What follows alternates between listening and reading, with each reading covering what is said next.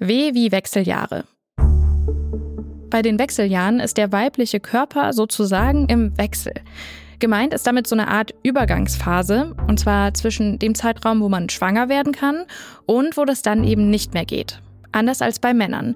Die können ja rein theoretisch auch noch im hohen Alter Kinder zeugen. Die Wechseljahre dauern so fünf Jahre, manchmal auch ein bisschen länger, und gehen so mit Mitte 40 los. Dabei ändert sich was bei den Botenstoffen im weiblichen Körper. Viele nennen das deswegen auch zweite Pubertät. Was passiert dabei im Körper?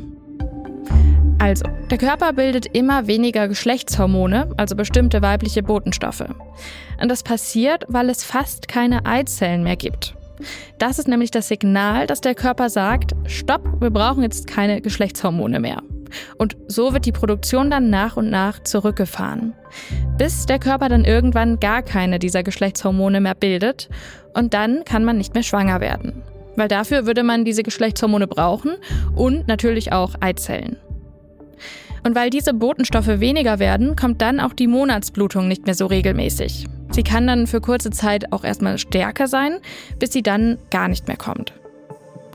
Weil sich das alles aber erst einspielen und verändern muss, gibt es noch ein paar andere, oft echt unangenehme Beschwerden. Zum Beispiel Hitzewallungen und dass man richtig stark schwitzt. Außerdem kann die Vagina trockener sein. Häufig kann man auch nicht mehr so gut schlafen oder man nimmt zu und hat Stimmungsschwankungen. Was genau man davon alles hat, ist total unterschiedlich von Person zu Person. Und für manche ist es eine echt starke Belastung, andere fühlen sich okay damit. Was kann man jetzt gegen die Beschwerden tun? Die Wechseljahre sind was ganz Natürliches und keine Krankheit. Das heißt, man muss sie nicht unbedingt mit Medikamenten behandeln. Aber das kann einigen helfen, wenn man sehr stark unter den Beschwerden leidet. Das können zum Beispiel pflanzliche Mittel sein. Und wenn man sehr starke Beschwerden hat, dann kann auch eine sogenannte Hormontherapie helfen. Also da kriegt man Hormone als Medikament. Euer Frauenarzt oder eure Frauenärztin, die können euch dabei helfen. Oder ihr geht direkt in ein spezielles Zentrum.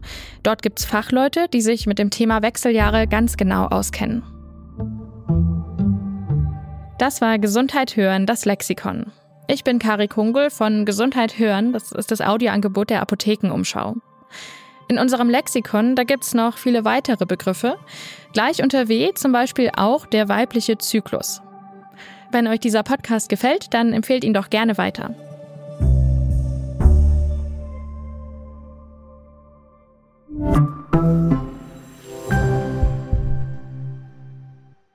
Übrigens, wenn man raucht, dann können die Wechseljahre früher beginnen, weil das quasi den Eizellenbestand verringert.